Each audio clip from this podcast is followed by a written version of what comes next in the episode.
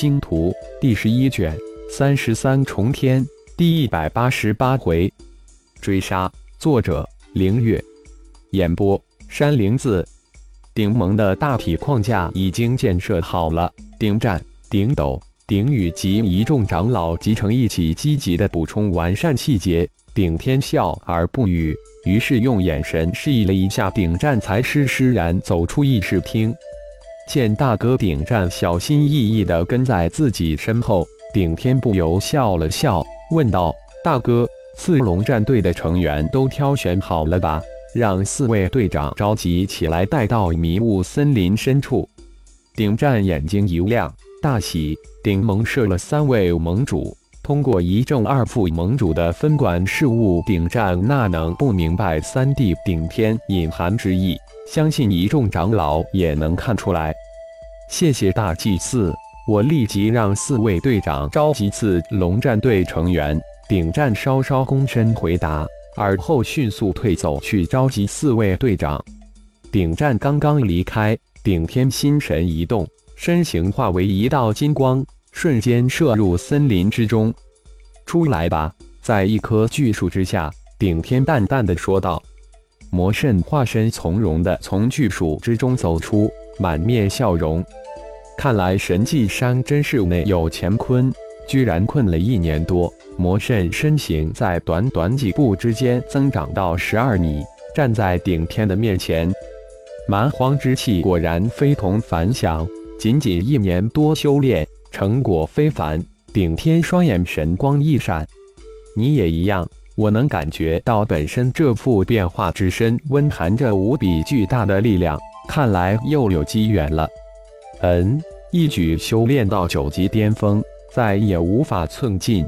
蛮荒修炼体系似乎没有我想象的那么简单，这一步走对了。感悟必多，顶天有感而发，心有所感。哦。血麒麟已经可以与顶天这具变化之身合体了，想必你也应该可以了。试一试，看现在能不能借用你们的力量。顶天突然说道：“最重要的是，看能否借用这几个化身的神通力量。”好，这样行事也方便一些。魔圣化身说完，跨前二步向顶天贴了上去，瞬间，魔圣仿佛走进了一扇隐藏的门。消失在顶天的身体之中，幻化分身。顶天一声轻喝，但什么都没有出现。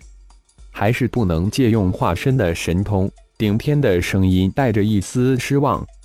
一，似乎合体后我能吸收外界的蛮荒之气呢？灵魂之中传来魔圣化身的惊诧之声。看来蛮荒世界的规则的确与众不同。也好。这样你也不必分身外去修炼了。顶天越发感觉蛮荒世界的神奇，在修真界、妖界，化身合体后都无法吸收外界的灵动。心神一动，顶天通过灵魂联系感应魔灵化身、小虫化身及众多洪荒战兽的状态，慢慢的，脸上渐露笑意。众多洪荒战兽居然再次突破。达到身形大小变化由心的程度，也就是说，他们再次超越本身修炼的屏障，达到了更高的层次。特别是灵智突然跳跃性提升，他们真正成为一个洪荒战兽家族，能够彼此相互沟通、协作。蛮荒世界，蛮荒之气果然隐藏着巨大的神秘。想想，一个体型达到一千米、三千米。五千米、一万多米的庞然大物突然化为拳头大小，甚至比拳头还小的小的体型，冲击力会变得多么的恐怖！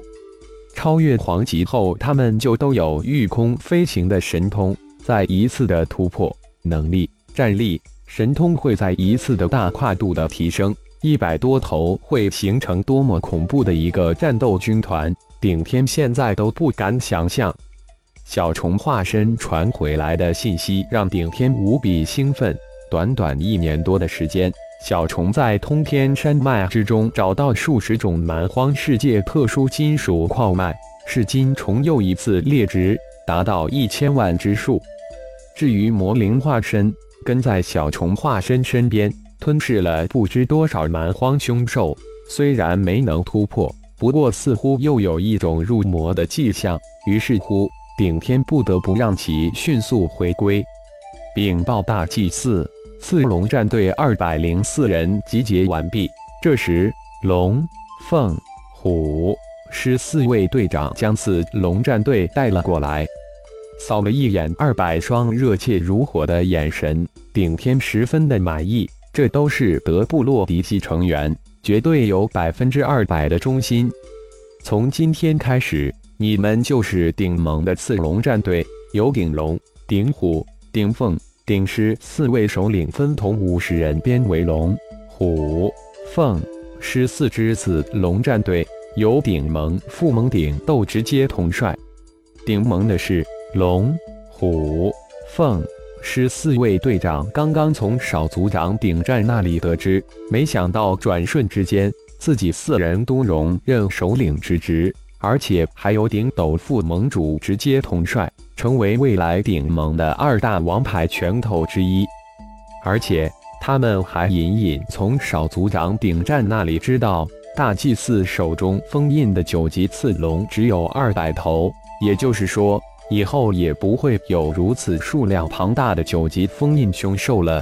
换句话说，他们龙、虎、凤、狮四大战队将成为蛮荒世界最为强大的战队。虎、虎、虎！大祭司的话音刚落，队伍欢呼声大起，这是德布洛特有的欢呼之音。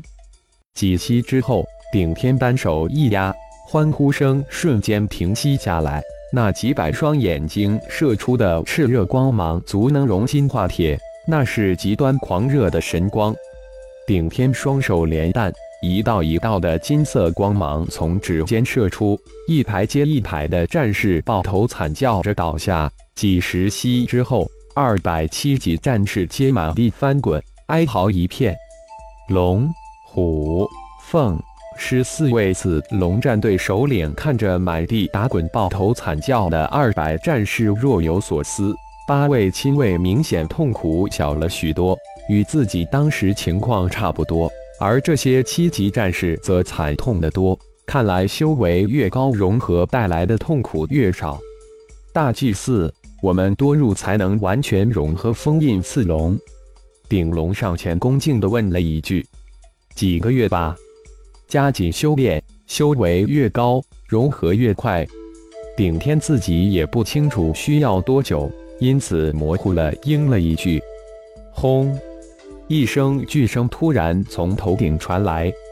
顶灿，你逃不掉了！只要你将手中那小子丢下去，我还可以在三公子面前替你说情。你还是太上长老，俸禄翻倍，三公子绝不会亏了你。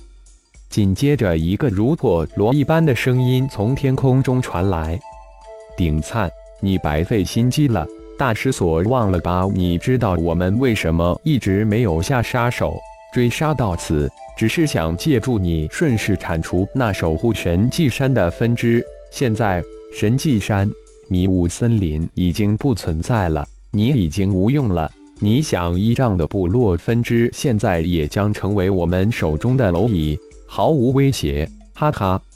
另一道嚣张的声音传了过来。原来如此，我还一直以为你们顾忌同胞手足之情，没有下杀手。我错了。不过我死也会拖一个陪着我。那位名为顶灿的九级高手突然停下身形，左手抱着一个只有六级的年轻人，右手大剑一横，眼中放射出凌厉的光芒。